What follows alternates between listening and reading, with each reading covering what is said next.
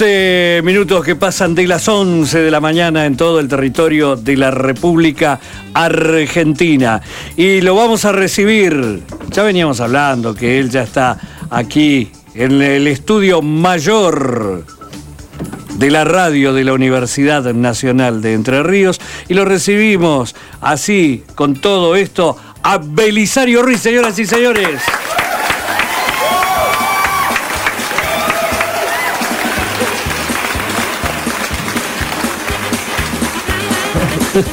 Me gusta esta nueva cortina, ¿eh? Ahí va, te- va, va cambiando todos los, los- los jueves. Me encanta. Esta es la de Benny Hill, ¿no? Si no estoy Correcto, sí. Qué hermoso. ¿Cómo andas, Beli? Muy bien. ¿Ustedes cómo andan? De 10, de 10, de 10. Pero, ¿vine- No, no, bien no. felicito. Sí, no, no, no. No, venimos muy bien, venimos muy bien. Está un poco cansado nomás, pero. sí, Y este, es la parte del año, me parece. La ¿no? transición, la ya- transición. La transición. Este, esto La- el, el año no se hizo largo, la transición, La transición es se hizo larga, larga. Claro. Tremendo. Sí. No, encima usted acá está hermoso, pero afuera hay humedad, calor, o sea, es el prácticamente es la antesala del fin del mundo. La famosa pegositud paranaense. es exactamente. Es, es como uno viene nadando en el, en el aire, digamos, es como que llovizna, pero después la humedad, las gotas quedan flotando en el aire y vos te las vas chocando mientras vas caminando. Claro. Es hermoso. Así es. Y posi- muchas de esas gotas es la transpiración de la persona de adelante. No. O sea, que no, es, no es agua de las nubes. Así que bueno, infernal, pero ya, ya me estoy poniendo bien. Eh, bueno, eh, si quieren puedo arrancar porque viene, viene jugoso hoy. Eh, Justamente. vale. Joder, que- claro. Qué asco todo esto. todo muy fuerte. Porque bueno, estuve tomando tereré de sangría, ¿no? Y me hablaron nuevamente las voces y me, expresé- me, me dijeron, eh, me hablaron de generaciones.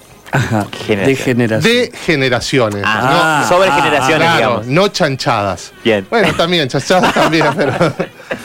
Porque, bueno, eh, este es un momento especial, ¿no? Donde conviven en el mundo del trabajo cuatro generaciones distintas. Bien. Eh, porque Lo vemos aquí mismo. Exactamente. Acá tenemos las cuatro generaciones trabajando juntos. Tenemos, eh, vo- vos, Bruja, sos eh, un exponente de la generación Baby Boomers.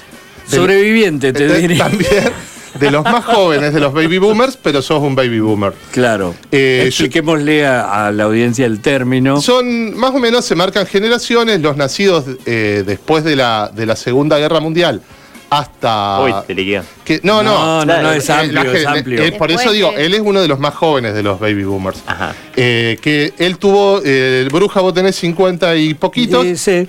Eh, los que tuvieron su adolescencia entre finales de los 70 y, Y- los 80. Ah, bien, ahí está. Después eh, estamos los generación X.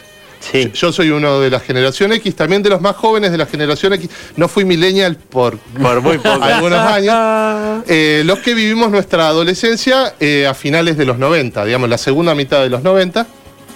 Y después, los que, eh, Con digamos, el menemato. eh, con el menemato, exactamente. Después están los millennials, que digamos que vivieron su, su adolescencia ya sobre al principio del 2000. Y los centennials, que son los que nacieron ya a partir del 2001. Bueno. que nacieron con un celu en la mano. ya. Exactamente, los Claro. na- nativos digitales son también Claro. llamados. Y bueno, entonces, y estas diferencias generacionales generan impacto, valga la redundancia, y generan problemas. A ver. Porque, eh, por ejemplo, en el trabajo hay distintas concepciones sobre es. qué es trabajar. Por ejemplo, los mayores, la gente mayor, todavía creen todavía que uno trabaja más cuando lo vigilan. No una idea de, de panóptico, ¿no? De- como dice Michel Foucault.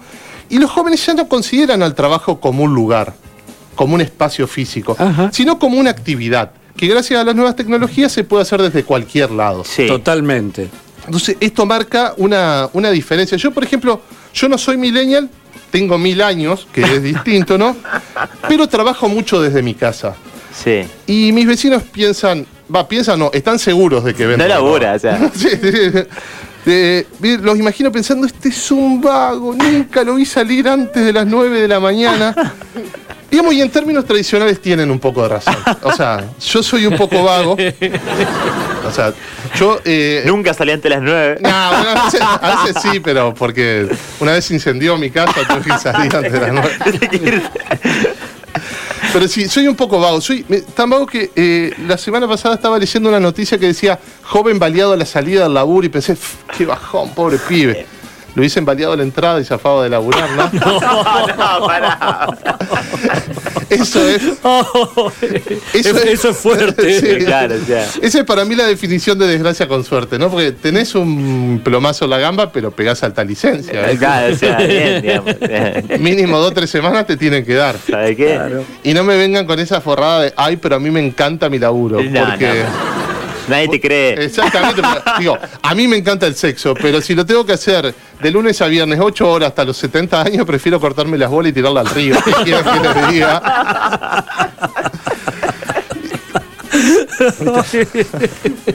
Porque, también. porque es hermoso trabajar de lo que uno ama, pero más Sí, hermoso claro. es levantarse a las 10, ¿no? Eh, dale, dale.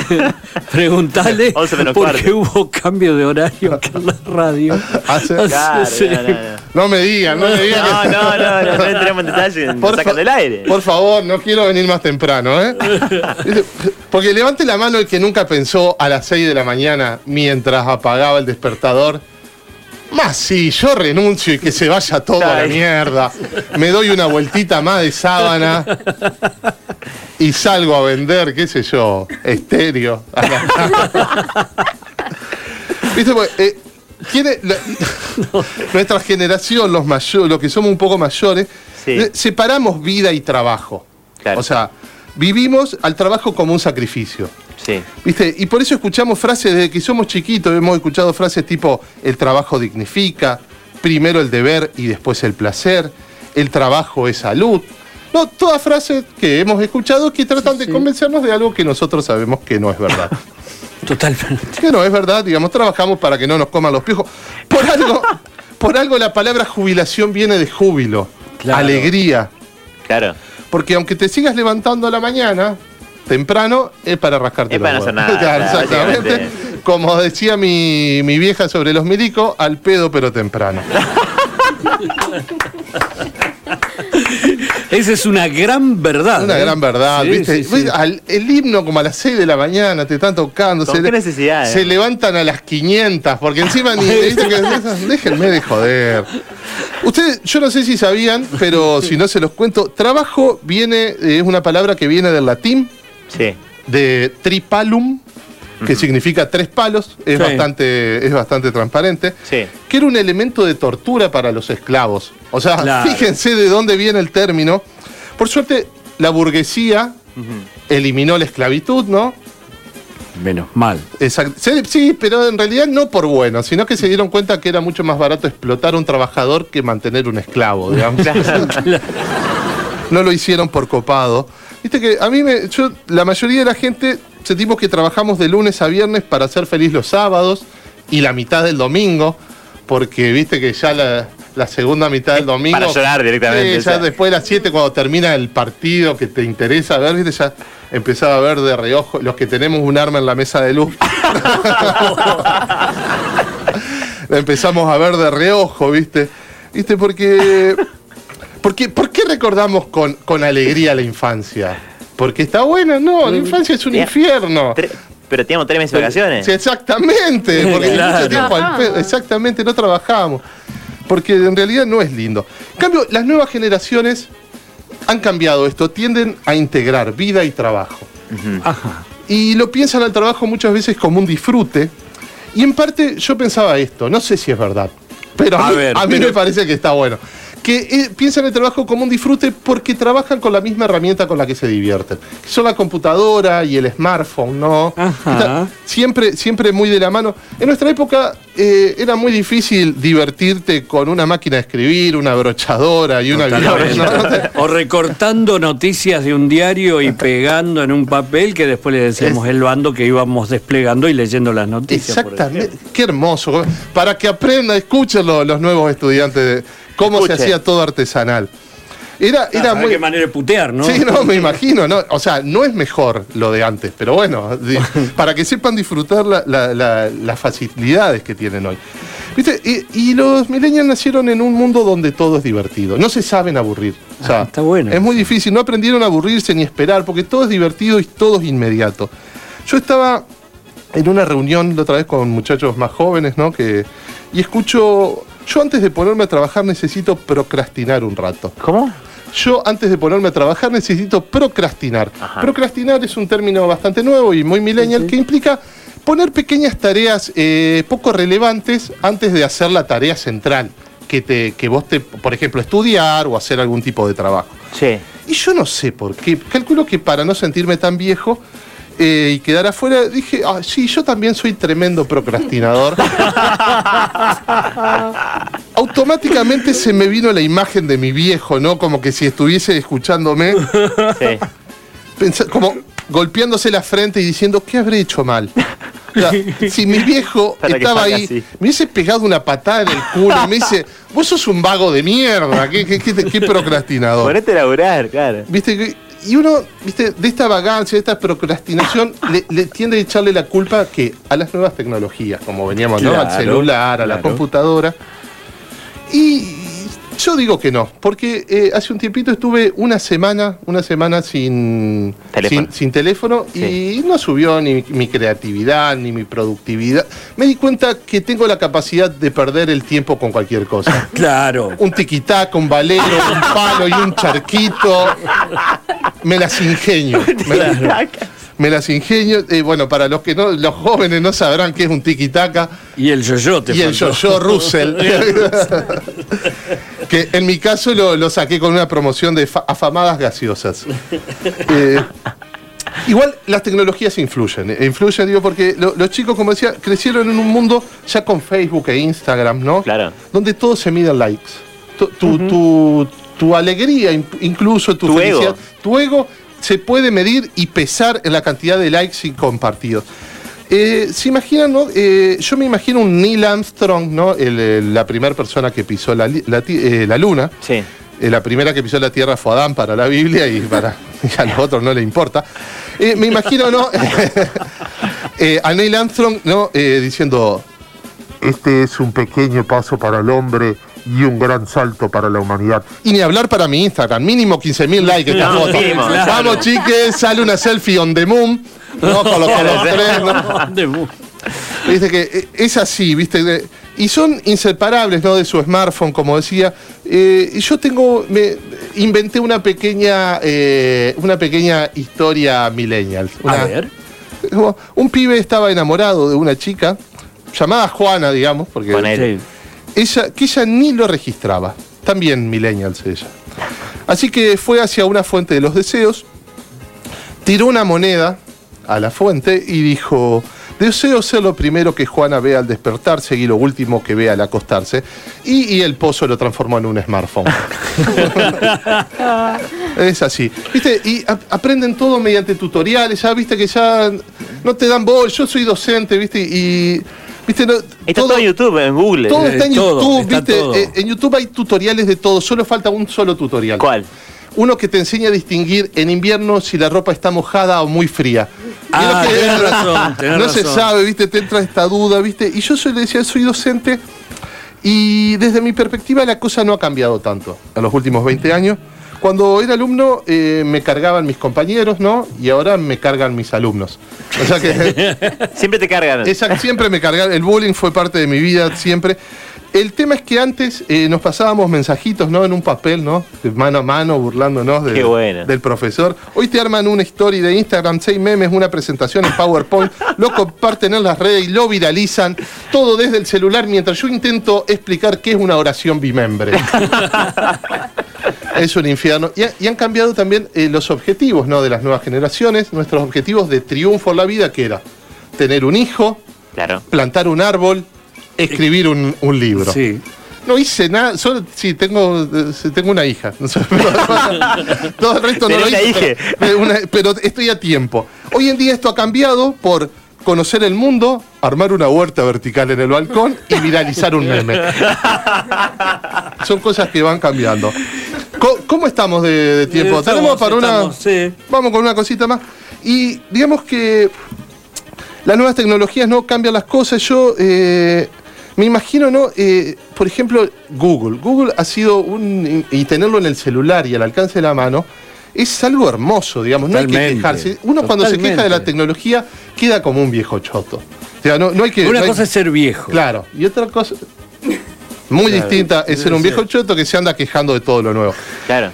Eh, Viste, ya no es tan imp- importante atesorar información. Nosotros eh, somos de la época de que había que recordar mucha data, tener. Claro. Hoy ya no es tan importante, todo está a un clic de distancia. Hoy una discusión que antes duraba tres horas y que capaz que terminaba a, la pu- a las puñaladas o con un viaje a la biblioteca, hoy se resuelve en 15 segundos con un clic. ¿Se imaginan la cantidad de peleas de tíos en Navidad que hubiésemos resuelto? Oh, Hoy- igual, se siguen peleando igual. los No, tíos no, eso no ha cambiado mucho. o sea. claro, medio, medio Por el, el claro. Escabio, ya hay resentimientos, ¿viste? Pero en toda familia hay un tío choborra. Más vale, soy yo la mía, digamos. ¿Viste? Y se suele decir también que la- las nuevas generaciones, eh, las nuevas tecnologías hacen que leamos menos, pero en realidad le- las redes- en las redes sociales estamos leyendo todo el tiempo. Todo el tiempo se lee y se lee mucho, no se lee menos que antes. El tema es que ahora en vez de leer El Quijote o Cien años de soledad, eh, lees noticias falsas. Claro, fake news. y, y memes. Yo me acuerdo eh, las fotos, las fotos, otra cosa que cambió con las generaciones. Antes, eh, cuando yo era chico, no importaba que cuando sale una foto se te asomara un moco, tiene una cara de pelotudo tremenda, despeinado. Esa foto iba al álbum familiar. Olvídate. Y tu vieja se la mostraba a tu novia cuando vos llegabas, ¿viste? No había forma. Hoy los chicos se sacan 14.000 fotos en 30 segundos, eligen las dos mejores, muestras un Instagram. Somos todos. Son todos modelos, son todos modelos, todos, todos modelos. Así no vale, ¿viste? Así no vale. Hay una, hay una diferencia, ¿viste? Mu- Muy, muy, eso sí, te roban el celular, se te rompe la compu y perdés todo, ¿eh? Porque el último que reveló una foto, creo que fue en el año 90, finales de los 90 más o menos. Nadie tiene una foto material, digamos. Yo, yo tengo, la otra vez em, cambié de celular y perdí no sé cuántas fotos de mi hija, digamos. ya- Claro. Porque se me rompió. Bueno, tengan cuidado, gente, cada tanto, no sé, hagan un backup, impriman algo. Y ya con esto me voy porque eh, le regalé un libro a mi sobrino. Llegué yo- Bueno. Bien, es bueno, hay, que, qué hay que lindo. yo regalar soy profesor de Eh. literatura, soy muy militante de la literatura y de los libros, y le regalé el libro y me mira mi sobrino y me dice, no, no, dame el celular, no necesito el manual. Eh, yo lo quise cagar a palo, el tema es que estaba el padre y no, no, no- no me pareció correcto. Así que bueno, agarré el, el- el libro y se lo regalé al hermanito más chiquito, que lo miró, ¿no? Y empezó a hacerle así con el dedo, como para correr la imagen de la tapa. Le metí un coño cuando No, estaba el padre está. distraído. Está mal. Así que bueno, si alguno quiere un el último de Harry Potter, lo tengo acá en la mochila a mitad de precio. Ah, mirá, Va a recuperar algo, ¿viste? Claro. Hasta acá, gente. Belisario Ruiz, señoras y señores, en la columna de los días jueves, poniéndole un poco de buena onda, un poco de humor a la realidad y cortando la mala onda de las noticias. ¿eh? Transición. Ahí va. O al menos intentándolo. Vamos a sé. hacer lo que podemos. Yo qué sé. ¿Tenemos Chiveli? Mira, eh, no es para hoy, pero es para la semana que viene. Ajá. Que es- va a ser jueves 28 de noviembre.